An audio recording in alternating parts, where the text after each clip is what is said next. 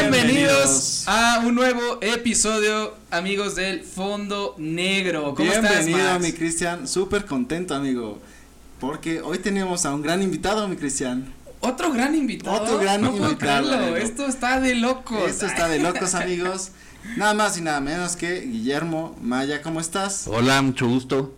Eh, me, me da mucho gusto conocerlos, eh, Max y Chris, ¿verdad? Así es. Qué bueno, pues qué bueno que te, que te animaste a venir un rato con nosotros, a, a pasarla bien y a poder compartir un poco de, pues realmente todo acerca de, de esta eh, maravillosa estructura que salió de tu cabeza, ¿no? O sea, literalmente de un diseño eh, y que fue plasmado a vida real, ¿no? Algo que, que deben saber es que Guillermo Maya es el diseñador de las Torres Bicentenarias y, bueno, yo en lo particular o en lo personal, quisiera preguntarte cómo fue saltar a lo mejor y de tu carrera de diseño gráfico a, a algo, digo, después como una subespecialidad en, en, ar- en, en, ¿cómo se dice? Estructura Diseño. El diseño arquitectónico, diseño arquitectónico, al grado de ya ponerlo y plasmarlo, ¿no? ¿Cómo Bueno. ha sido esta transición? Bueno, pero paréntesis antes de eso, eh, que la gente que está escuchando o viendo el podcast sepa que las Torres Bicentenario es una gran estructura que, que está en Toluca y que es muy representativa, ¿no? Para que se den una idea de lo que estábamos hablando. Así es, que es lo primero que ves cuando llegas a Toluca. Es lo primero que ves. Cuéntanos un poquito, Guillermo, cómo, cómo fue toda esta creación, de dónde sale o cómo Eh, está. Pues en realidad sí fue un poco complicado Complicado. que la gente entendiera que pudiera ser un proyecto hecho por un diseñador.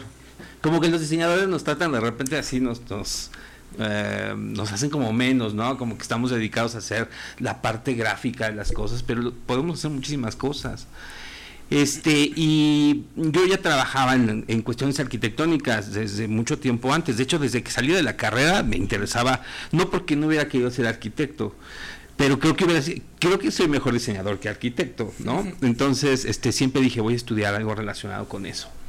Desde chiquito quise ser como, o sea, el que construía, ya sabes, la casita con los primos. Órale, o sea, sí, siempre sí, nació ese siempre, interés. siempre, siempre. Órale. Ya sabes, en las salidas al volcán, Ajá. este Con la nieve. con- o con los ya sabes con la hierbita hacías es- este como que los espacios Oye, o en la arena, en la playa, ¿no? Que con la arena Y sí tus exactamente. castellitos y todo. ¿no? Ex- Pero, pero Exactamente. está, está, está padre esta transición porque realmente estás hablando de una experiencia completamente, ma- eh, pues, como plástica manual, o sea, estás usando tus manos, cosa que ahora las usas para dibujar o para generar Sí. este, este tipo de ideas, ¿no? sí sí sí en realidad estás hablando como de conceptualizar. Y la verdad es que los arquitectos y los diseñadores nos relacionamos mucho en eso.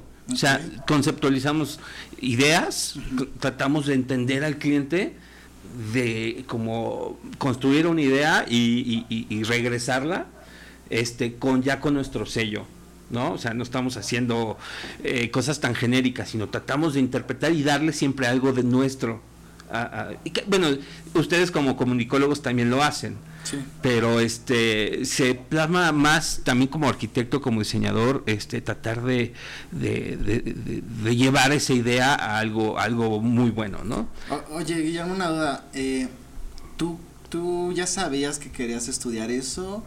¿O cómo fue tu primer acercamiento ya al diseño que digas, ya, o sea, que no, ¿en qué momento dijiste, ya sé que quiero ser diseñador? O sea, ya sé por qué. ¿O viste algo? no ¿Cómo fíjate fue? que siempre quise ser algo relacionado con la, obra artística o Ah, sea como ok. que siempre me gustó eso Ajá. y alguna vez hablé con un, un, un tío que me, me platicó me- y me dijo algo muy claro me dijo ¿en qué vas a ser mejor? Ok.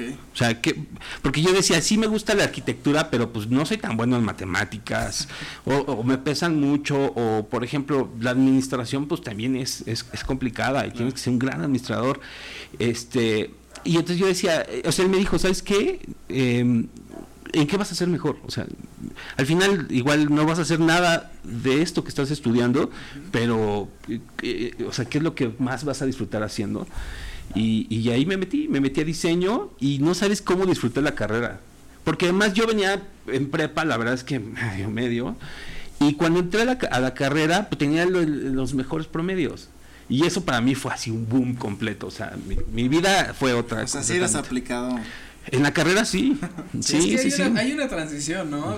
Prepa a carrera donde te cae el 20, ¿no? Como Sí. que en prepa dices, eh, como que todavía me puedo volar una clase y sacar 100, ¿no? Pero cuando ya llegas a la carrera dices, Sí, como que dices- es esto o nada, ¿no? Sí, a mí también me pasaba que era, pues si ya estoy estudiando lo que quiero hacer, pues ¿por qué, por qué no entraría a las clases, no? Porque al final, pues si te pierdes de algo, pues ya no, no va a haber quien te lo enseñe, a menos que pues ya te pongas a estudiar, ¿no? Pero sí, sí, sí esa parte que dices está muy bien porque, pues es, si vas a hacer algo, pues como hacerlo bien, ¿no? Al- algo Sí, así va. y no, y amaba lo que hacía. O sea, porque no, o sea, yo no amaba la prepa, ¿me entiendes? Pero cuando entré a la carrera amé lo que hacía. Y, y eso, este, me apasioné muchísimo con la carrera.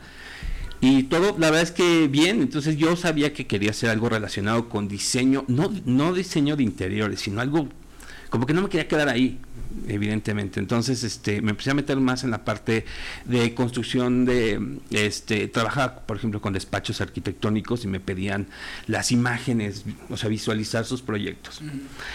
Entonces me daban el plano, yo lo construía en tercera dimensión y le metí un poquito, ¿no? De, de detalle, ¿sabes qué? Pues, te puedo quedar aquí, hacía algunas como correcciones, hasta que tiempo después ya nada más me decía, no, ¿sabes qué? Necesitamos tal, tal cosa, y no me entregaban nada.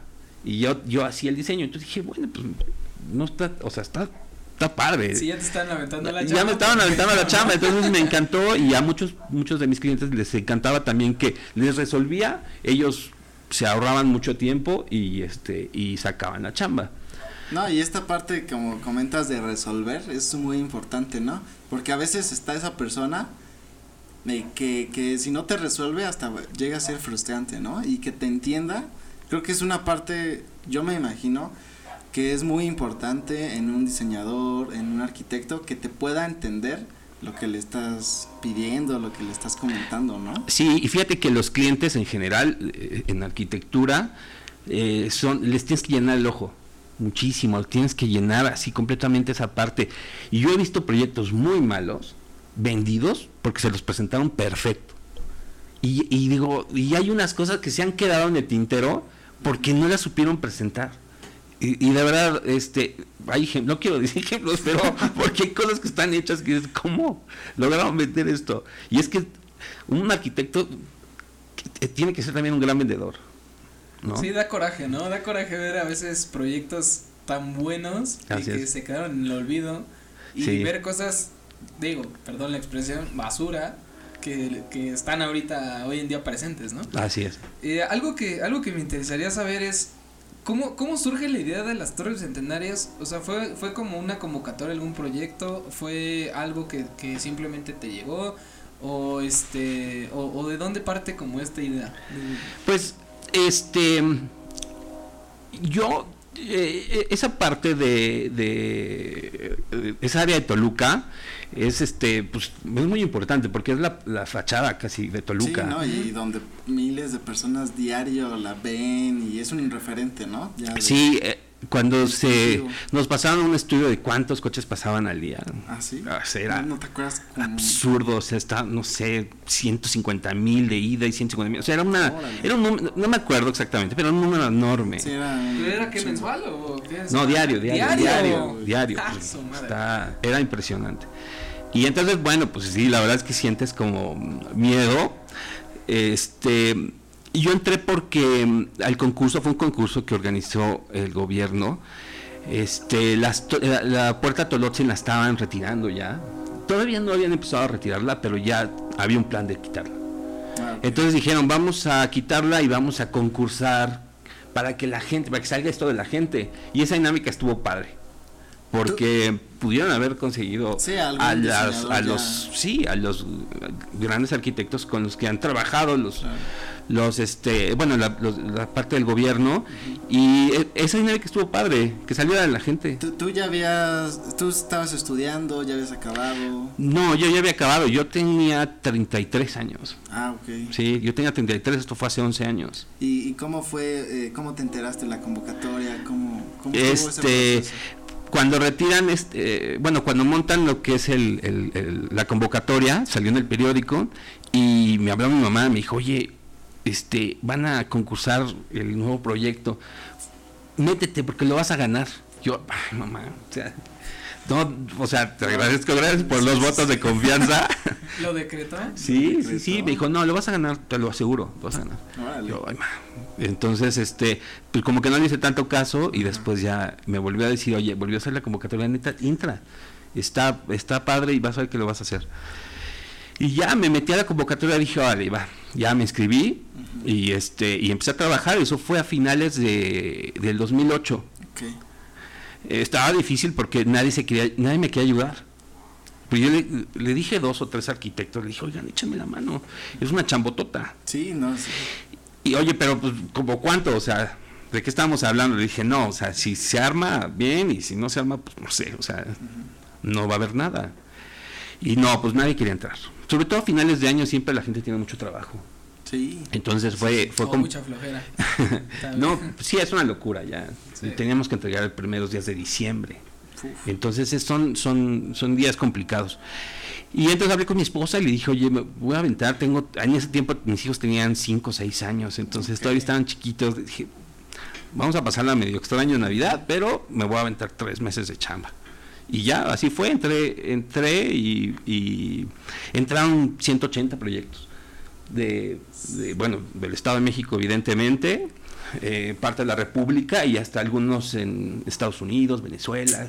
Gente, sí, ¿A porque estos, estos, este, estas convocatorias las avientan y Ya. la gente decide entrar, ¿no? Muchos estudiantes avientan también sus proyectos y, y también los hacen como ejercicios. Entonces entran muchos y ellos seleccionan nada más a 180, los que cumplen con la... Con los filtros, ¿no? Ah, exactamente, los van filtrando hasta que quedan 180 y de ahí ya se hizo un este consejo, le llaman un, sí, un consejo consultivo de... Y, y ahí en ese caso fueron como pas, fuiste pasando filtros y Fíjate que no. de repente fue ganaste. No, no, no, ellos, ellos fueron filtrando, esto lo supe después, mucho tiempo después, Ah. porque alguien que participó en la parte de administración Ok.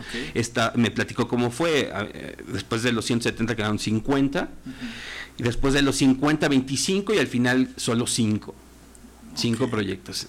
Y este, estos 5 proyectos ya nos avisaron. Y te, o sea, Wow. te, te dieron chance así como, bueno, más bien no chance, más bien te pidieron presentarlo como tal, o sea, digo, suena muy, muy tonto decir esto, ¿no? Pero me refiero a, generar no solo la base del diseño, yo, yo me imagino, yo no, no tengo ni idea de, de lo que es ser este, ni arquitecto ni diseñador, pero eh, de lo poco que yo puedo ver visualmente, pues supongo que una debes tener una, una maqueta primero plasmada en hoja, de la hoja pasarlo a lo mejor en un modelo 3D o algo así similar. Y después de eso ya generar la estructura de pues qué material vas a usar, en cuánto espacio. Como un plan de sí, no, en ¿no? realidad No sé. este el proyecto fue era entregar cuatro láminas con algunos este, especificaciones, pero yo lo que desde el inicio yo quería hacer dos torres, o sea, como que tenía la idea de como que se me hacía hasta lógico, dije, se me hace que habrá mucha gente que va a presentar lo mismo, pero yo lo que quería era presentar dos torres con 100 bloques cada una que significaban los 200 años de libertad, ¿no? Porque no nada más esto celebra la, la independencia, sino también eh, este, la revolución. Entonces queda perfecto, 100 y 100. Entonces dije, bueno, dos torres así, pero después, yo me, me acuerdo que una vez me fui a caminar ahí afuera, este, cuando estaban retirando ya la puerta Tolotzin y, y, y todo, y, y me acuerdo que me di cuenta que no había una como, como frente. O sea, no es, por ejemplo, cuando vas en el ángel del Inde- pasas por el ángel de la independencia, vas sobre reforma. Sí. Tú tienes un frente, ¿no? Entonces el ángel te está viendo. Te está viendo. ¿no? Este, eh, muchos monumentos son así, o sea, tienen un frente. Aquí no vamos a tener ninguno, porque tenemos eh, Alfredo del Mazo, tenemos Toyocan, Morelos y Toyocan de Toluca, sé que viene de Toluca, entonces eran como diferentes accesos. Entonces dije, no, tiene que ser algo como muy dinámico. O sea, que tenga, y dije, no, tiene que ser como un, un elemento que tenga una torsión, que se vea muy dinámico. Y entonces pensé en hacer una especie como de bandera enredada, como una, una bandera que fuera girando. Y de ahí fueron algunos bocetos que todavía los tengo, esas primeras ideas. Órale. De hecho, los tengo por ahí, pero bueno, este, ahorita te los enseño. Y fueron saliendo esas, esas primeras ideas de los bloques como si fueran escalones. Después hice algunos conceptos que daban 180 grados. Después dije, no es una locura, esto va a ser inconstruible. este, Y, y, y fue este, fue un giro de 90 grados nada más. Este, y, y tengo un boceto que es idéntico a este. Es un boceto que fue muy, muy sencillo, muy al principio y que quedó. Después hice más, pero en ese, o sea, ahora Porque lo reviso y, y- y los quedó primeros. igual, igualito, igualito, Wow. sí. Y de ahí, bueno, pues em, este pensé que lo que le había pasado a la puerta a Tolotzin es que no había vida allá adentro. O sea, en realidad estaba muy descuidado porque nadie se paraba. Y había espacio para bajarte y, y- y te explicaban ahí lo que significaba. Y había un reloj solar ahí, este, tenía como cositas este, súper interesantes. Significativas, ¿no? Sí, Como pero yo- no, nadie se paraba. Nadie. Entonces, este, decidí este, en el proyecto poner un museo dentro. Un museo que tuviera pues un espacio museográfico, además de eso, un auditorio, tiendas, este, y eso ha resultado en que estén vivas las torres. Esa- ese lugar tiene vida. Oye, Guillermo, una duda. ¿Cómo, ¿Cómo es tu proceso creativo para llegar a esas ideas? O sea, ¿qué- ¿qué haces? ¿Investigas? Este, ¿cuál, cómo, ¿Cómo es tu Sí. proceso creativo? O sea, quiero muchas llegar al que todos me dicen, ¿qué te fumaste? No, o sea, ¿cómo lo haces para llegar a eso? O bajar esas ideas o sí, aterrizarlas, incluso? exacto. Sí, ese proceso depende mucho para lo que vas a hacer. Eh, normalmente sí viene un proceso primero de pensar, o sea, de pensar un concepto este que se pueda leer, ¿no? Como decir dos Ok. torres que antes de aventar cualquier trazo. Es, es muy difícil sentarte y si no tienes un concepto empezar a dibujar.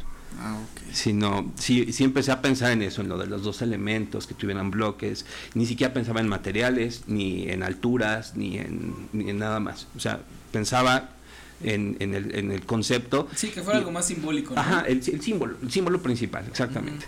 Y de ahí fueron surgiendo. Entonces, ya hasta que resolví el tema que fue algo con mucha dinámica, fue cuando ya empecé a, a- a tirar algunas líneas. Y por ejemplo, ¿no te pasa que eh, ahora que, que vas pasando y ves las torres, no dices, yo diseñé eso? O sea, ¿sabes? Oh, O sea, creo que funciona lo que pensé. No, Como o sea, esa creo que- satisfacción, creo que, ajá, justo, es como esa satisfacción. No, no es ni siquiera por ser ególatra ni, ni por, ay, me siento la gran chingonería, ¿no? Porque, la, o sea, seamos realistas. Sinceramente, en Toluca encontramos mucha gente así. No, y es muy fácil que pase. Y ¿no? es muy fácil que, pase. pueda- o sea, pero, o sea, esto, esto, o sea, sinceramente, es más, aunque, aunque fueras ególatra así, cañón, yo diría, tiene con qué, ¿no? O sea, sí, hizo, o sea, hizo algo, no solo mon- o sea, monumental, o sea, hizo algo que representa a nuestro estado. Sí, mira, la verdad es que este, evidentemente cuando pasó, eh, lleno de orgullo, ahorita que venía y pasó, o sea, me encanta, me encanta verlas. Pero evidentemente, pues es un trabajo de equipo gigantesco. O sea, la, la gente que está involucrada, o sea, la parte de ingeniería, esto es una, una obra de ingeniería, en verdad, es un hito. O sea, em, porque no existía un- una, una figura así. ¿Sabes más o menos cuánta gente participó en ese proyecto? Es que es difícil, es súper difícil, porque un- hubo 10 empresas que alguien hizo la cimentación, otras las terracerías, otra la estructura. Este, pues evidentemente era muy muy difícil contabilizar cuánta gente trabajaba en cada empresa. Pero sí fue un gran equipo. Sí, es un gran equipo y te digo, no no todos se conocían, este Sí, como pero- te- trabajaron eh, independiente, cada quien en su rubro. exactamente. Y Y, ya. además casarlos a que fueran eh, o sea, que, que, que no- nadie se estorbara, Claro. pues fue súper difícil. ¿Y, y cómo fue cuando te, te enteraste? ¿Dónde estabas? ¿Qué estabas haciendo cuando dijeron, sabes qué? Gana, ganaste el proyecto. Fíjate que cuando avisaron de los cinco, o sea, yo brincaba de emoción, estaba en mi casa y, y bueno, das cuenta, pues, tiraba a la casa, o sea, estaba yo gritando de emoción. Pero cuando me dijeron que ya era el ganador, el- ese sí ya no fue así. Ese fue ya así de como una sensación como de miedo, como de Como de ah, ya, ya. como un pánico ya que se me quedó así. Sí, Sí, de ahora sí se ahora, viene. Ahora ¿no? sí la voy a tener que hacer. Sí, sí, sí, porque fue, sí, fue, exactamente, fue como Sí, frío, o sea, sí, como, sí. ay, cabrón, o sea, o sea, que, primero dije, ¿qué va a decir la gente? O sea, fue cuando empecé como ya a tener cosas, o sea, pensamientos que, que no había tenido antes, como, espérame, la gente le va a gustar, eh, este, porque la gente de Toluca es difícil, o sea, no- no- es gente que, este, que le, es muy, muy arraigada a sus tradiciones, Sí. este entonces es, es, eh, me daba mucho miedo eso que la aceptaran Este, pero yo creo que viene de un Toluca, o sea, Toluco, Toluco. eh, yo- mi abuelita vivía por ahí, o sea, entonces yo ese espacio lo conozco perfecto. Y está bien, ¿no? Que llegara alguien de fuera y que te decía algo, no sé. Sí, o sea, por que- ejemplo, si hubiera ganado el estadounidense, ¿no? Sí, O no. sea, si hubieras dicho, Sí. no, es una mentada. No, y está súper padre Pero- que, que alguien que haya estado ahí, que haya vivido por ahí, que, que conozca ese lugar, pues lo haga, porque hasta tiene, pues tiene ese amor, digamos, a- al mismo, a la misma ciudad, ¿no? Sí, y el equipo que trabajó también es gente de Toluca, este, los ingenieros, todo. Creo que también esto podríamos decir que sinceramente es una representación de que como, como dicen este hoy en día este las bromas, los memes y demás, que en México hay talento, solo falta apoyarlo. Pero realmente esto es, es como dices, es un trabajo en equipo y saber que, que realmente desde los ingenieros hasta los arquitectos y en general las empresas que, que, que juntos pudieron llegar a hacer algo así, pues te das cuenta de que en Toluca hay talento también. Así o sea, es. porque realmente todos se cierran más como a Ciudad de México, ¿no? Y teníamos el, Sí. eh, eh, este, íbamos en paralelo con, con la estela de luz. Y cuente que estaban todos así viendo y no, ellos no van a terminar, no, se- no se va a poder. Y, y, oh, se cumplió con tiempo y con la forma, o sea, como dicen los políticos. Sí, ¿no? Sí. La verdad es que lo cumplieron, se cumplió. Oye, Guillermo, y por ejemplo, cuando pues ya este te dijeron que ganaste y demás, cuan- ¿cómo fue después empezarlo a hacer? O sea, no sé, ¿alguien más te empezó a ayudar, a asesorar para construir esto? ¿O Sí, cómo fue esa eh, sí, entran este, la empresa que hace el proyecto ejecutivo, que es, que bueno, ya viene, es un rollo gigantesco, porque tienen que considerar... ¿no? También de empresa. Sí, sí, ya entra mucha gente, sobre todo, pues a, ¿sabes qué se gestiona? Es si vas a terminar, ¿no? Entonces, originalmente las torres medían 150 metros, o sea, yo las había propuesto de 150 metros, también estaba loco. ¿no? Este, el, el- el proyecto original, después dijeron, no, no, no, o sea, no, eso no se va a lograr. Y yo tampoco me puedo entercar, ¿no? Pues, entonces, este, empezaron a, a- a reducir por los tiempos. Dijeron, a ver, si hacemos una aquí, entonces ya podemos entrar acá. Porque, por ejemplo, no se podían construir las torres y el museo al mismo tiempo. Entonces, primero tenía que construirse cierta parte del museo para después empezar a hacer las torres. Las torres se hicieron en un terreno lejos, o sea, por Ocoyoacac. Ahí se construyeron antes. Digo, no las veías porque estaban divididas en, en tramos. Pero estaban ahí, ahí se construyeron, se fijaron y todo, y estaban allá. Y cuando ya estaba terminado parte del museo, entonces entró una, ya la maquinaria a, a montar los bloques. Por eso las, las torres, la gente creía que se hicieron rapidísimas. No, ya estaban hechas, solo las transportaron para allá. Sí, o sea, simultáneamente van trabajando todo y uno piensa, ah, pues No manches, le fue dos creciendo rapidísimo. No, o sea, se fue, se, todo se trabajó desde el principio, pero separado, ¿no? Justamente como dices, y eso está muy interesante, fíjate. Después, después de, de que te dijeron, ya vamos a empezar el proyecto, supongo que en ese momento te establecieron cuánto tiempo se iban a tardar o cuánto se tenían que tardar. Sí, ¿Te es- acuerdas más o menos de cuánto eh, tiempo eh, te Sí, era muy poco, era muy poco, porque este fue en 2009 y después hubo una como crisis, bueno, una crisis económica, este, el proyecto no se iba a hacer, después este se negoció y la verdad es que insisto, es un caso de éxito de toda la gente de las secretarías este y pues del gobernador también. La verdad es que es un caso de éxito, porque eran tiempos muy difíciles, eran súper difíciles. Y, y- y se hizo. Y por ejemplo, aparte de, de esta parte de la crisis económica, ¿a qué otra cosa te tuviste que enfrentar para lograr esto? O sea, para lograr este proyecto. Bueno, mira, en, en mi caso me costó mucho este tener mucho perder el control de la parte del diseño. Porque había cosas que no me gustaban y, y entonces yo tenía que intervenir y de repente sí era como me frustraba muchísimo. Después ya empecé a decir, a ver, empecé a fluir ya. Dije, bueno, hay cosas que en la verdad yo no me puedo meter y, y las cosas fueron fluyendo. Y solo así como que se me tranquilicé un poco, pero sí al principio sí era así, porque estabas tratando, o sea, para mí eran como unas, les decía mis gemelas, o sea, como si te- como otras hijas, ¿me entiendes? O sea, para mí era como, si de no las, no las toquen y, Cuídala, cuídala. Sí, no, te lo, te lo juro, las- yo las, las quería como hijas, por eso, ¿no? Entonces, este, que alguien dijera, nada, me acuerdo una vez que proyectaron como publicidad ahí, ¿no? No fue así de, "Ay, no es un lugar para publicidad. Claro. Este, ¿qué otra cosa hicieron? De repente había muchísimas antenas arriba. Y ya no, ya las arreglaron. Ya, ya nada más están los pararrayos. Sí, este, había como mm, este, bueno, no sé, es que también te digo, es perder ese como ese control era lo que me frustraba mucho.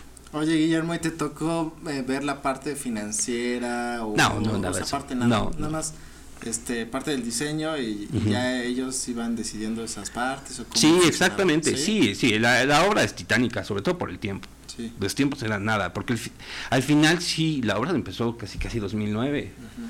Entonces sí, sí fue, sí fue así, Sí, una, una flash. locura, sí, una locura y se logró.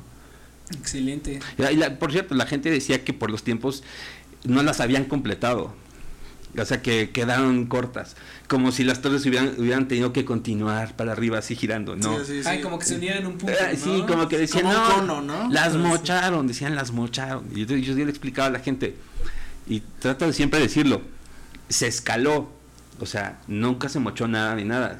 Ser muy grandes, nada más escalaron. O sea, pero es la misma forma, desde el día uno, es la misma forma, no se movió nada. Aparte, ha de estar, ha de estar gracioso porque no sé si te pasa que de repente estás explicándole a alguien y dices así, no, no, no, mira, te explico, mira, es que las tuvimos que mochar y llega alguien más. Y es como de, ¿cómo, cómo? Es que no entiendo por qué son las tres. Ah, mira, te explico. Es que Sí. las mocharon. y la siguiente persona, y- Sí. y así, ¿no? Y, Sí, y- y creo que, hacer. Teléfono descompuesto. Ajá, ¿no? así como Sí. un teléfono descompuesto, que al final, digo, eh, creo que hasta ahorita yo no había tenido la oportunidad de a lo mejor y tener eh, esta oportunidad de ver un podcast donde tú puedas explicar y ya no tengas que estar explicando uno por uno, ¿no? Ya, ya lo puedes Sí. explicar a todos los Ahora que cuando te pregunto, oye, video". ¿cómo las hiciste? Ve el podcast. Sí, así ya. Exactamente, ve el minuto Ve el tal. minuto Ahí tal, está. ajá, Y justo. ahí, sí, la verdad es que sí, pero no, para la- toda la gente no se mocharon, se escalaron. Excelente. Pues bueno, al final creo que eh, ver este tipo de, de, de arquitectura hoy en día ya en el Estado de México, bueno, para todo el que nos está escuchando y el que quiera ver nuestro video, podrá ver una réplica exacta en Aquí nuestra enfrente, mesita ¿no? enfrente de lo que está allá afuera, ¿no? Oye, eh, Guillermo, ¿y tenías algo que nos ibas a platicar o mostrar por aquí? Ah, eh, no, bueno, era parte de algunas fotografías de, de, la, folletito. de la construcción, de cómo se Ah, fue, se ¿Cómo fue haciendo. Ajá. Y, y, y te digo, parte del, de del boceto original. Entonces, mira, estos son, los- no sé si se puede ver después, Sí, pero Sí, claro, sí, de hecho hay que- podemos mostrarlo. Vamos a hay ver. algunas ideas del, Ay, del boceto quien está original. escuchando el podcast, recomendamos que vea, vaya a YouTube y vea que esta parte en donde mostramos pues los primeros bocetos, ¿no? Que nos comentabas hace un ratito. Así es. Y sí, efectivamente, nunca las torres no es que estén mochadas. Así eran diseñadas desde el principio. A menos de que veas esta edición de... sí, bueno, sí. Sí, mira, este es el que te digo, este es Órale. que es idéntico ya a la, Sí, la sí, parte hecho, sí final. es muy. Y por ejemplo, ahorita eh, para todo para todo aquel que quisiera visitar las torres eh, y dices que bueno, al final la idea también era meter un museo, meter tiendas, meter eh, pues por así decirlo vida para que las torres pues siguieran vivas hasta el día de hoy, ¿no? Entonces, ¿qué es lo que la gente podría esperar yendo a estas torres? Para la gente que realmente lo ve como una, eh, una ¿Una estructura obra? más, ¿no? De que, ah, es un monumento y ya, pero pues no saben que se puede meter, que pueden ver. Que hay un museo, ven. que hay Sí, eventos. fíjate, me llama la atención la gente, eh, no toda la gente sabe que abajo hay un museo, este, eh, y tiene una- un auditorio, es un auditorio como para 200 personas, no es muy grande, Pero, pero ha sido una alternativa muy buena, porque este es un nodo importante ahí de varias avenidas, entonces les- a mucha gente les queda muy, es muy práctico este que lleguen ahí. Y eh, el, el museo lo han cambiado, este, me parece que el año pasado ya acaba de cambiar. Está, este, están, hay una parte de venta de obra y este, y bueno, pues es interesante visitarlo.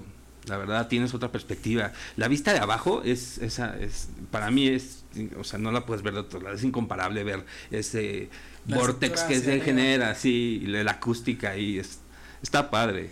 Sí, es una visita, te voy a decir, de 40 minutos, no, no es un museo muy grande.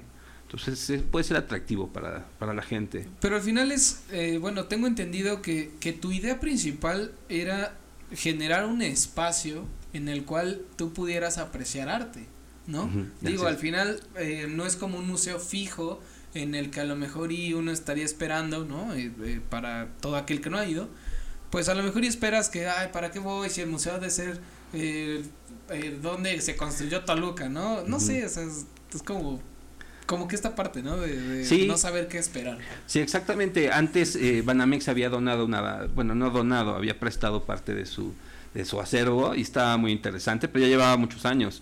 Y te digo que apenas ya hicieron una galería de arte mexiquense, donde hay obra de autores eh, mexiquenses padrísima y mucha está en venta. Vale la pena que la vayan a ver. Está padre. Ok, y todo, por ejemplo, este museo dices que eh, va cambiando cierto cada cierto tiempo o solo fue ahorita. Te digo esta- que inició con lo de Banamex, con, con el acervo, y apenas hace, te digo, como dos años cambiaron. O sea, es muy reciente. Es- Sí. excelente. Oye, Guillermo, una duda, por ejemplo, eh, me llama la atención esta parte de cuando eh, manejabas, em, platicabas, perdón, sobre el miedo, el miedo de decir, yo quería esto, ya lo tuve, y pero ahora se viene la de de veras. Eh, platícanos cómo manejaste esta parte del miedo para, porque yo me imagino que, pues una cosa es diseñarlo y otra cosa ya es ver a toda la gente colaborando, este, decisiones muy importantes, que todo parte de, de tu idea, ¿no? Sí. De haber dicho, pues yo creo que esto se vería padre, o sea, ¿cómo manejas esa situación? Mira, la verdad, te digo que eh, fue como, al principio me quería pelear por todo, o sea, bueno, no quería pelearme, sino me sentía como un poco estresado porque Ok. sí sentía que, que había decisiones en las cuales yo no tenía ninguna injerencia y, y yo decía, no, pues es que déjenme decidirlo porque es mío.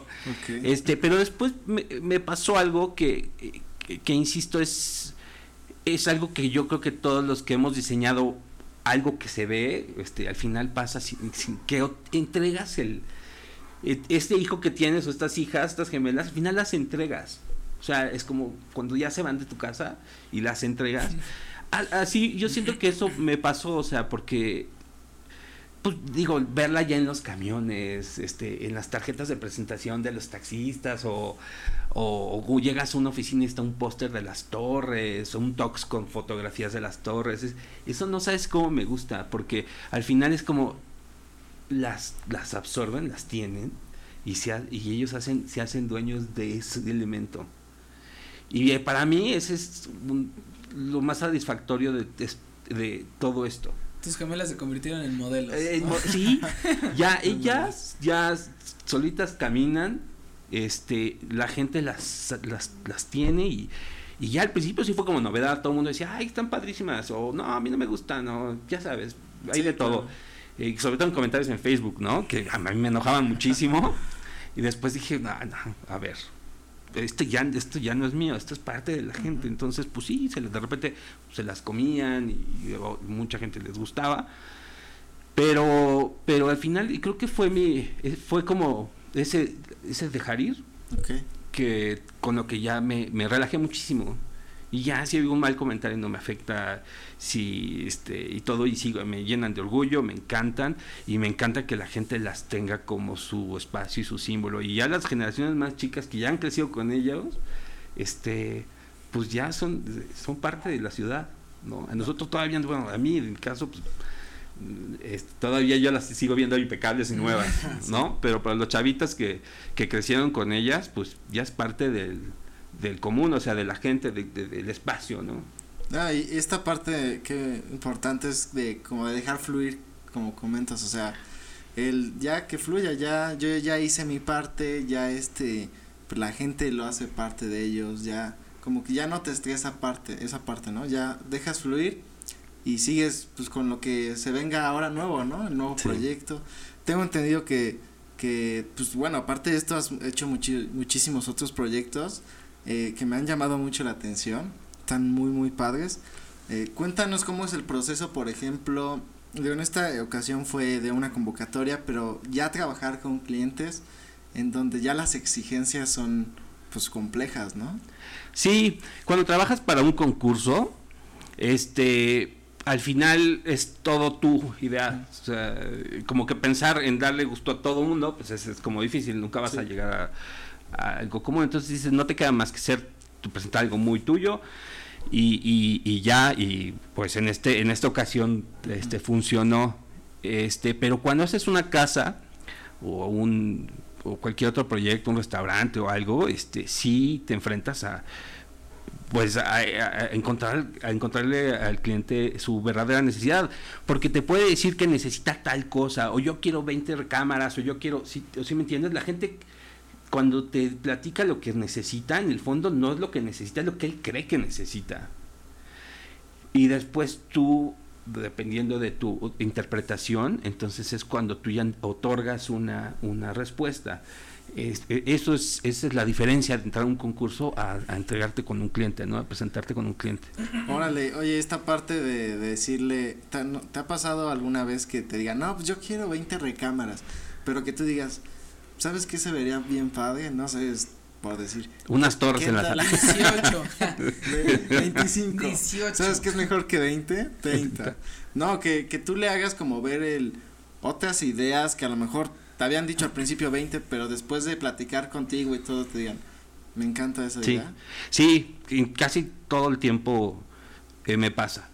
¿no? De, este, saber, sí. es, lo que, es que al, fondo la gente, a los clientes les gusta que, no que les digas que no, sino que justifiques tu no. O sea, oye, siento que las 20 recámaras no te gustó, no, no, que me guste, es que no funciona así. O, o sea, que tengas como una base para poder contestar y, y decirle que no, ¿me entiendes? O, o, de, o, salir con una mejor respuesta. Muchas veces ni siquiera, ni siquiera contradigo lo que me puede decir el cliente, sino cuando hago la presentación, ya me dice, ah, yo ya nunca lo pensé así. Sí, es cierto, o sea, no necesitamos las 20 recámaras. Creo que también ahí eh, difiere mucho, eh, pues, el cliente como tal, que tiene una perspectiva de cómo hacer un trabajo, ¿no? Porque realmente, o sea, yo te puedo decir, ah, no, pues me encantaría un diseño así, así, así, así, pero pues yo no sé nada de diseño, ¿no? Y puedes tú presentarme algo y yo decir, esto no es lo que quiero. Pero también es porque a veces el cliente no sabe cómo expresar por el simple hecho de no saber qué te está pidiendo. Y entonces, creo que también esta parte de de tener esta eh, oportunidad creativa para ti, que digas, ok, más o menos la entendí, ¿no? Es, es como, como estas imágenes de que dibujas, este, no sé, bolitas y palitos y le dices a alguien, ¿no? Así de, quiero que sea un superhéroe y alguien le entiende, ¿no? Creo que también esta parte eh, creativa dentro de, de, pues, tu chama en general, este, debe ser algo, pues, bastante gratificante porque según yo, para, para un diseñador gráfico, la creatividad lo es todo también, ¿no? Y entonces que te den esa apertura de, mira, no sé qué quiero, pero pues hazlo, ¿no? Sí, hay clientes que te sueltan, así te lo juro, he tenido clientes, y normalmente son los mejores clientes, cuando te dicen, tú, tú trágame lo que tú quieras, o sea, sí, te platican ciertas necesidades, pero como necesidades, ¿no? Y yo he tenido clientes que me han entregado, este, o sea, planito, ah, planito a mano, o sea, y bien armadito, o sea, así, así lo quiero. Y es cuando dices, ay, yo sé, me va a costar, ¿no? Pero siempre yo digo que, que ha salido bien.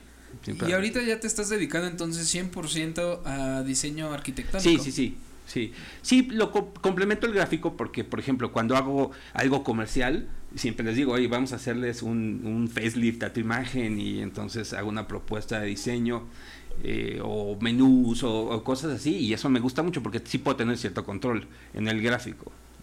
Me, me, encanta. Y, y quieras o no, el diseño gráfico en la arquitectura es súper importante muy importante, sobre todo en la parte comercial, ¿no? Dónde ubicar la imagen, luego los colores. Este, yo creo que, bueno, creo que ahora ya pasa, pero los que estudian arquitectura ya llevan diseño, ¿no? Pues sí. Sí, teóricamente sí. Sí, ¿no? Deberían. Sí, Sí, sí, sí. sí, sí, ya llevan diseño, entonces yo por eso pienso que es súper importante. O- Oye, Guillermo, una duda. Cuando se acerca un cliente a, a, por ejemplo, a decirte, ya seas solo sus necesidades, eh, ya tu ardilla empieza a girar y a decir, ¿cómo te vas? ¿Cómo sabes que ese cliente ponerle esos colores? Este, te vas al lugar y analizas, no sé, cómo le, cómo entraría el sol o, o cómo, cómo tú, tú decides, ya sé qué le conviene a él si te da la libertad, o sea. Bueno, eh, depende. Eh, cuando conoces clientes nuevos, normalmente tratas de ver este dónde dónde estás, o sea, dónde está su oficina, qué usa, qué le gusta, si tiene alguna afición a cierto al deporte o cosas así, ¿me entiendes?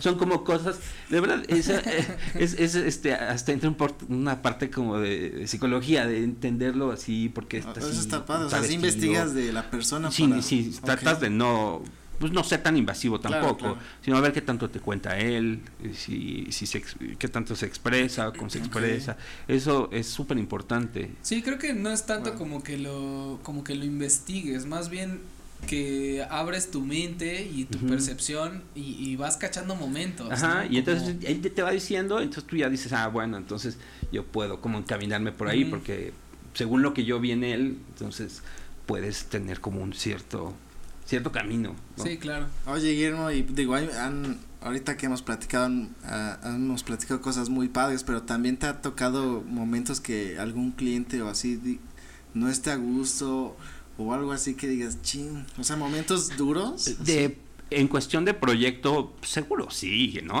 Algunos, este, eh, eh, pues, digo, no me acuerdo de uno en específico, pero muchas veces eh, pasa y que tienes eh, una entrega y, y para mí es el mejor proyecto del mundo, así digo, no manches, sí me rayé. Y llegas y no les gusta tanto. Eso es así, para mí es así de, Sí, porque como que, digo, mi cliente no sabe el trabajo Sí, claro. o sea, tan lo convencido que estaba de que iba a ser el proyecto incre- más increíble del mundo, no sé. Y te diga así, ah, ah, no sé, está padre. Eso me, y a veces me ha pasado que, que digo, dijo, no me encanta, cierto que no, siento que no está resuelto esto, no sé qué, y el cliente le encanta, Ah, ¿sí? le súper encanta y no necesita saber más, lo quiere tal cual lo presentaste. Entonces yo tengo que ser claro, sabes que hay cosas que no están resueltas, pero se van a resolver. Por ejemplo, perdón, esa parte, porque me imagino que eh, algunas personas que pues quieren, quieren empezar en esto o así, pues que también sepan, pues qué pasa cuando a lo mejor no les agrada tanto, ¿no? Tú, tú qué, pues, digo, ¿qué haces en esos momentos? Dices, espérame, déjame, eh, no sé, hacer algo más o, o qué ocurre, cómo... Es que es, es, es difícil. Si un cliente eh, sientes que tiene demasiadas como dudas o como que no le gustó, es mejor terminar eso y empezar otro. Así, Ok. borrón y cuenta nueva. Borrón y cuenta Sí, definitivamente. No, no Porque en nunca eso. va a entrar, sí, nunca va a entrar. Es súper difícil que, que convenzas a alguien cuando ya lo vio y no le entró. Así, con palabras no lo, Sí. no lo vas a sacar. Oye, Ok. Guillermo, eh, hay una, hay una página que se llama Maya, ¿no? Que es eh, donde tenemos el, el placer y el gusto de ver eh, varios de los proyectos que has, has este, pues diseñado, logrado. Eh, creo que, eh, ¿cómo se, cómo se le diría? ¿Es una firma? ¿Es un despacho? ¿Es, eh, ¿Cómo se? sí, es se- un despacho. Es un despacho. Así es. Ujú. Ok, eh, a partir de esto, creo que también algo muy interesante y creo que, bueno, yo espero que, que la gente que se está dedicando también a ser diseñador gráfico, pues tenga también esa, esa meta de decir, algún día yo quiero también tener un despacho, ¿no? ¿Cómo, cómo ha sido este proceso para esta, estas nuevas generaciones de que, que quieran llegar a lo mejor a esta meta? ¿Cómo fue para ti decir, sabes qué? Pues ahora sí ya quiero un despacho, quiero, quiero eh, yo tener el control, ¿no? Como tal de, o sea, quieras o no, pues también es una empresa, eso es tu empresa. ¿Cómo ¿no? formalizar? Como- sí, ajá, como formalizar fíjate tu que trabajo. sí, el, es que hace, no, yo sé, hace 20 años, o sea, no más, más, mucho más, como 26. Pero a- eh, hace 26 años te, era súper diferente. Era, estaba todo muy como encasillado, muy, muy sesgado, o sea, todo, todo Muy el tiempo íbamos, todo, sí, muy cerrado, íbamos todos haciendo nuestro camino y ahora lo que veo, mi hermana es maestra del TEC de Monterrey Este, y, o sea, veo unas cosas que hacen los alumnos que está cañón, porque son como multidisciplinarios y van tomando créditos de diferentes cosas y entonces al final pues no salen como diseñadores industriales, sino salen como diseñadores computarizados específicos en ciertas cosas. Está cañón, está enorme. Eh, y, y, pienso que ese es el futuro, ¿no? Que, que estés, este, que seas una persona multidisciplinaria, que controles varias áreas. Creo que eh, algo que, que podríamos como remarcar aquí es, como dices, hace, hace varios años, inclusive nuestros propios padres nos llegaban a decir, concéntrate en una sola cosa porque no eres bueno para muchas cosas, Y ahora que, que dices, eh, tienes razón, ahorita ya la, evolución humana, inclusive así de todos los que nosotros hemos visto desde secundaria, ¿no? O sea, yo, yo veo niños de secundaria que ya piensan, pero al mil por hora. Está y, cañón, y, y yo dije así, pues a tu edad yo estaba pensando en el fútbol y en comer, o sea, yo no era más allá, ¿no? Porque no sé, a lo mejor y fue como en la época que nos tocó a nosotros. Pero ahora que yo veo también esto, pues sí, como dices, puede que sí sea ese el futuro. Y una cosa es ser multidisciplinario y otra cosa es que pues seas bueno en todos los sí, exacto, bueno en todo exacto pero sí es, la situación es complicada ahorita ya es muy difícil vivir haciendo solo una cosa no entonces este eh, yo por ejemplo ahorita estoy haciendo eh, maquetas virtuales no con eh, este con, con, realidad aumentada. No sé si lo has visto, que tú puedes montar una maqueta aquí aunque no esté y la ves a través de tu teléfono. Todo eso, antes, pues digo, no, no sé, yo nunca lo había pensado. ¿Entiendes? Entonces yo creo que sí es como, como tratar de, de, de, agarrar como diferentes mercados y, ya no poder, no te puedes enfrascar en uno nada más. Sí, es hay que tener como la mente abierta a diferentes áreas.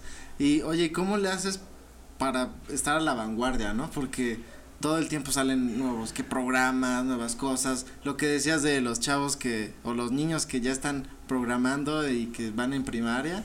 O sea, ¿cómo vas a la vanguardia día con día? Sí, es que mira, este nuestra, bueno, mi generación era de que agarraba un programa y se hacía súper fregón en ese programa.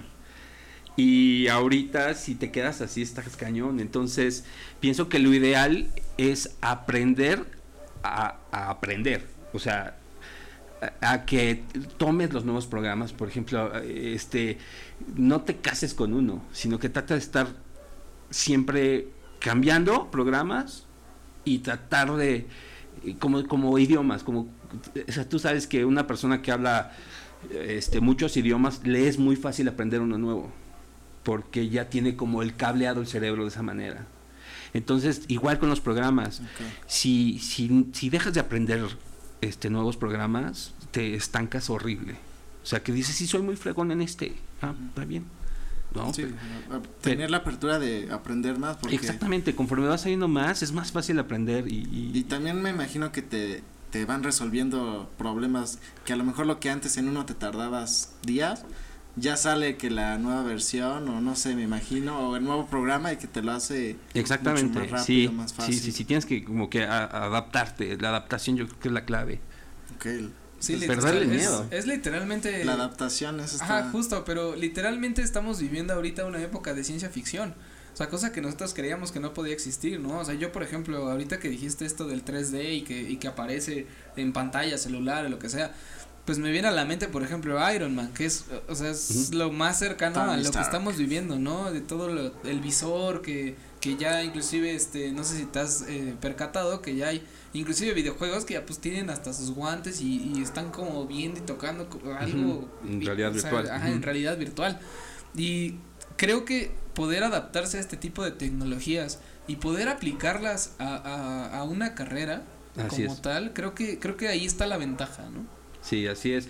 Tenemos una ventaja ahora que no pasaba hace años. Es que ahora los equipos móviles, los portátiles, tienen una capacidad gigantesca.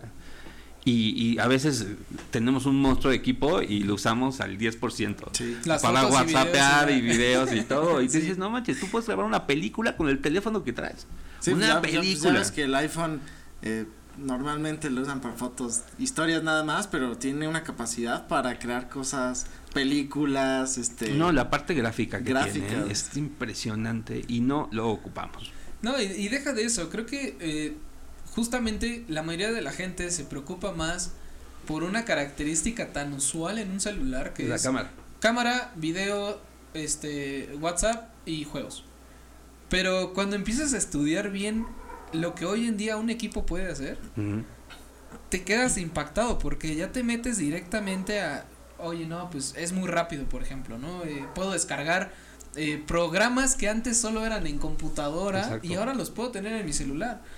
Antes, por ejemplo, yo, yo, este, llegaba a decir, no, pues para editar un video necesito una lab o necesito una compu, un Sí, con una CPU, tarjeta ¿no? gráfica Y impresionante. ahora ya en así, ah, te lo mando por WhatsApp y lo editas, ¿no? Y, y Tú ya en hasta, lo editas y digo, todo. o sea, a lo mejor y para una nueva generación eso va a decir, ah, pues claro, pues así es. Pues ¿no? así es, ¿no? Pero para alguien que creció Sí. con un Nokia, ¿no? O sea, Sí, que claro. era el que lo aventabas a la pared y la Sí, pared se rompía, ¿no? Este, y decir, ah, no, ahora ya con esto puedo hacer eso. Así es. Creo que esa, esa, esa gama de, de, de experiencias es lo que... Ah, para nosotros los, los eh, diseñadores, este, es una gran ventaja. Una gran ventaja que podamos ocupar esas herramientas para poder presentar cosas. Entonces creo que por ahí es el, el, el futuro, ¿no? Que nuestros, los equipos portátiles van a ser cada vez más, más eficientes y, y más poderosos. Y más como, di- robustos. como generar las experiencias virtuales, Sí, ¿no? sí, ¿Qué es claro. lo que dices? Sí, o sea, sí. generas experiencias virtuales. Eso está muy cañón, o sea, porque ya no solo le entregas al cliente a lo mejor el, tu propuesta, sino ya lo haces a incluso hasta sentir, escala. ¿no? Lo- ya escalas esa experiencia a Claro. lo mejor. Así es. Y Así como es. diseñador gráfico, ahorita, ¿cuál es la herramienta que tú dijiste, no, ma, ¿qué, qué? O sea, yo no sabía que existía esto y ahora la usas, por ejemplo, o algo que digas que te sorprendió mucho y que sabes que eso va a ayudar. Sí, a, a mí, por ejemplo, lo que ahorita está en el mercado así rudísimo es el Blender. Es un Ah, programa. Blender, el- Sí, es un programa que uh, tiene 2D, este, ti- tiene animación, tiene este lo que le llaman el, el pincel, o sea, está, está espectacular ese equipo. Y es es súper robusto y es muy grande y corre en una tostadora, o sea, no necesitas un gran equipo. Además creo que es gratuito. Y es gratuito porque la gente es una especie de comunidad y la, la comunidad va aportando. Entonces les regalan, no, pues les regalan, les dan los programas para que ellos los crasheen, las cuentas, los choquen, los truenen y ellos mandan sus comentarios y además van aportando códigos y los códigos van creciendo el programa. Entonces tú es un programa perfecto y tiene de todo y corre en cualquier lado. Es una maravilla. Igual creo que Estoy con también, la boca abierta con ese programa. creo que igual, eh, como dices, ¿no? El igual, eh, este tipo de programas con la transición de a lo mejor y haber empezado de dibujar en papel Ajá. a lápiz, Me tocó tal cual. la a- ahora Paint. tener a lo mejor y una, eh, bueno, eh, es como una tabla portátil y tienes una, una plumita, plumita. y lo ya lo dibujas directamente en una compu. Y que ahora ya lo puedes hacer digital. Pues esta transición creo que también eh, pues tiene mucho que ver ahora con la, con, pues, con la evolución tecnológica, porque al final de cuentas es algo que, que va, va a hacer que tú sigas creciendo y como dices, no te estanques. No, no, cuando yo entré a la carrera eh, estaba prohibido usar la computadora. O sea, te decían, no, o sea, no hay forma. Todo a mano. Ah, sí. Sí, todo sí, mano. sí, y en- ya como en el quinto semestre ya fue introducción a la computadora. Entonces ya, me acuerdo de, había un programa de 3D que se llamaba KPT Bryce o, o Kai Power Tools, es que era, en ese tiempo lo primero, es como... ¿Y cómo era? No, no. Estaba padre, hacías como landscapes así, este, ah, no, padrísimo ¿Sí? el programa y sí, jalaba padre. ¿eh? Oye, como ahora que también he visto que presentan en como en Minecraft eh, lugares o ciudades, ¿no? Que las hacen como como tipo Minecraft y que ha funcionado también muchísimo. Ah, sí, se llaman voxels. Ajá. En lugar de píxeles, Ajá. es voxels. Voxels. Es, es puntitos de cubitos que forman una estructura. ¿no? Sí. Está, están bien buenas esas estructuras. Digo, Sí. igual creo que eh, en, en caso de, de, de esta, pues, este amor por tu carrera, ver diferentes estructuras de, de cómo fueron creadas, creo que también ha de ser como algo que te nace decir, ay, oye, qué padre, no, a lo mejor y no sé, algo que no se te había ocurrido. Y que dices, ay, ¿a poco se puede con eso? Pues sí, ¿no? Vamos Sí. a intentar hacer una idea así. Sí, sí, sí. Y, eh, y ahora, bueno, las herramientas no nada más tiran a, a hacerte lo más fácil, sino que con la creatividad que puedas usar, o sea, hagas cosas as- absurdas, o sea, con movimientos tan sencillos. O sea, la creatividad es muy importante para los nuevos programas. retomando un poco lo de las experiencias virtuales, eh, ¿qué, así para que a lo mejor quien esté un poco, tenga acercamiento a esto, ¿qué programas usas o para tu trabajo día a día? Pues eh, trato de integrar varias. Ajá. Uso, por ejemplo, eh, Rhinoceros, que es eh, como para trazo. Después puedo usar o Trimax o me voy a, a Blender. sí. Dependiendo O sea, vas mucho que voy diferente. usando, sí. Sí, sí, sí. Me gusta el Blender porque es integral, o sea, ese tiene todo. Puedes, tiene esta postproducción, o sea, como si fuera Photoshop. Para, Sí. para todo el que está incursionando en la carrera de diseño gráfico y que a lo mejor y pues tiene a lo mejor y la misma pasión que tú por la por la, arquitect- o sea, la arquitectura, ¿qué consejo les podrías dar? O sea, ¿qué, qué consejo le dirías? Oye, si te gusta tanto esto, Haz esto. haz esto, métete a esto, y empápate de esta información. Sí, bueno, pues, la verdad es que yo creo que ellos ya saben más, no manches, saben. Ahorita tú hablas con un diseñador de los que están en, en la carrera, ¿no? tienen un conocimiento enorme de lugares donde conseguir información, porque ellos, eh, muchos de los diseñadores, este, yo he notado que usan eh, inspiración de otros lados, ¿no? Este, y antes era súper difícil, antes tenías que comprarte como libros Este y ahí vas viendo libros de, ilustración o de diseño y veías cosas y de ahí decías, ah, mira, me gusta así, voy a hacer un concepto así. No, ahora eh, con, con las herramientas actuales en línea es impresionante de dónde sacar esa como inspiración para... Entonces yo hablo con un diseñador chavito y no manches, saben muchísimo y te dan mil ideas y te dan mil conceptos y está, están perrísimos. Más bien yo les tendré que pedir consejos. Ah, bueno, pero también hay chavos de prepa o así que como que les empieza a gustar y de repente no saben como por dónde empezar. Fíjate que yo diría lo mismo que alguna vez me dijeron. de, O sea, ¿en, en qué vas a ser mejor? O sea, ¿te gusta la arquitectura porque quieres ganar lana? Pues, no sé, es, este, y no eres tan bueno en ciertas áreas y eres mejor diseñador, pues sé diseñador y después ya te puedes mover un poquito a otros lugares. O si te gusta mucho el arte, pero amas la arquitectura, pero pues, pues, estudia arquitectura. O sea, no sé, yo, yo pienso que, que sí tiene que haber como cierta conciencia de, de decir en qué voy a hacer mejor mi carrera. O sea, en qué- qué- cómo voy a destacar en la, en- de los demás. Creo que, creo que tienes, o sea, muy buen punto. De hecho, creo que la mayoría eh, nos, nos ha tocado más como el comentario de persigue tu sueño, este, sigue adelante, tú puedes, ¿no? Y, Sí. Pero realmente decirle, pues la realidad es otra. Ujú. O sea, realmente decirte, o sea, el consejo que, que yo estoy agarrando es, a ver, o sea, el consejo es busca en algo que seas bueno y que te guste hacerlo, porque mucha gente es de, pues sí, quiero, no sé, por ejemplo, quiero ser músico, pues sí, pero no tocas ningún instrumento. ¿sabes? No eres bueno para eso, pero eres bueno a lo mejor para matemáticas, dedícate a una ingeniería, o algo así, ¿sabes? Como enfocarte a lo que eres bueno Sí, como potencializar y eso, ¿no? potencializar eso, exacto.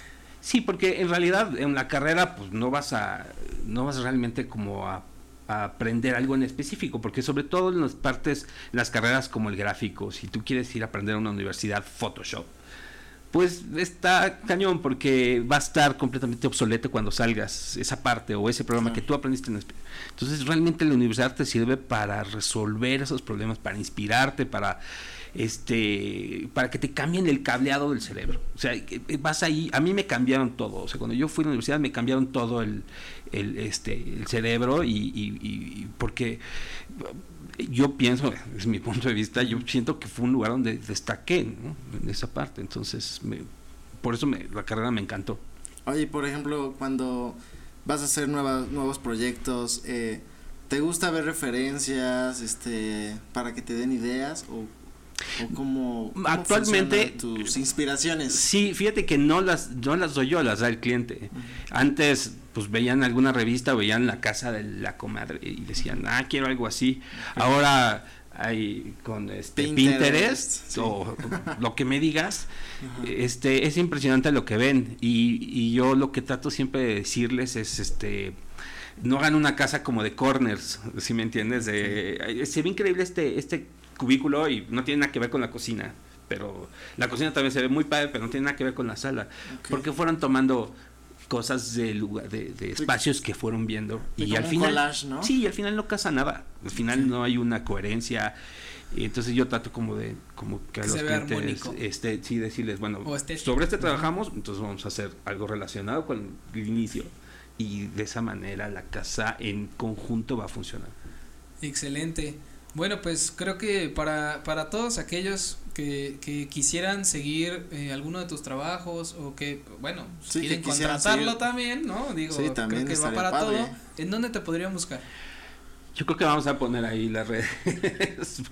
Sí, vamos a Sí, dejar digo, ahí las redes. Vamos a dejar sí, ahí. este- para, dejarlo, para dejarlo bien específico todo. para que pues quien quiera seguir tu trabajo o quiera Está investigar increíble. un poquito más, Órale. pues se pueda meter y, y ahí Digo, van a estar desde tus redes hasta tu página de Maya, que, que ahí va a estar también el link para que lo puedan ir a visitar. Súper. Eh, creo que no nos queda más que agradecerte por tu tiempo, por eh, haber aceptado la invitación. Esperemos que te haya gustado estar aquí. No, Sí, claro, y el equipo muchas está gracias. increíble, ¿eh? A nosotros Mucha nos suerte, encantó. mucho éxito. Muchas gracias Guillermo, apreciamos mucho pues todo esto que nos has compartido, esto fue bastante grato conocer además este pues la historia también parte de nuestra ciudad del, del el monumento que hay Que no son la- todo- muchas. que no están mochas, este, estuvo muy padre, la verdad a mí me, me encantó, te agradecemos mucho pues, que estés aquí y pues así es mi Cristian, ¿qué va a pasar Claro ahora? que sí, síganos en nuestras redes sociales, ¿Qué- que, qué son Facebook, Instagram YouTube, y escuchar